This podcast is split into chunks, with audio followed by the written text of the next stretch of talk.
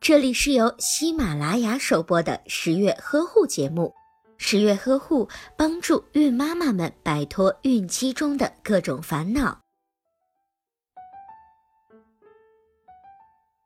准妈妈如果能够经常的外出，不仅能够呼吸到新鲜的空气、阳光，还能够使皮肤中的脱氧胆固醇转化成维生素 D，增进机体对钙和磷的吸收，既能够防止准妈妈发生骨质疏松软化症，而且对胎儿的骨骼发育大有好处。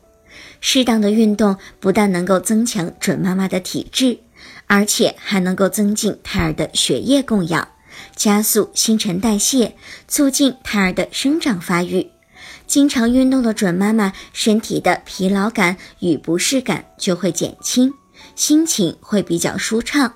准妈妈的好心情，自然也会影响到胎儿，日后宝宝的性格也会比较好。这也算是一种较好的胎教方式。但是不是每个准妈妈都适合运动。假如准妈妈曾有过先兆流产、早产、羊水过多，或者是羊水过少、前置胎盘史，或者是患有心脏病、高血压等严重的内科并发症，为了安全起见，准妈妈可以选择不运动。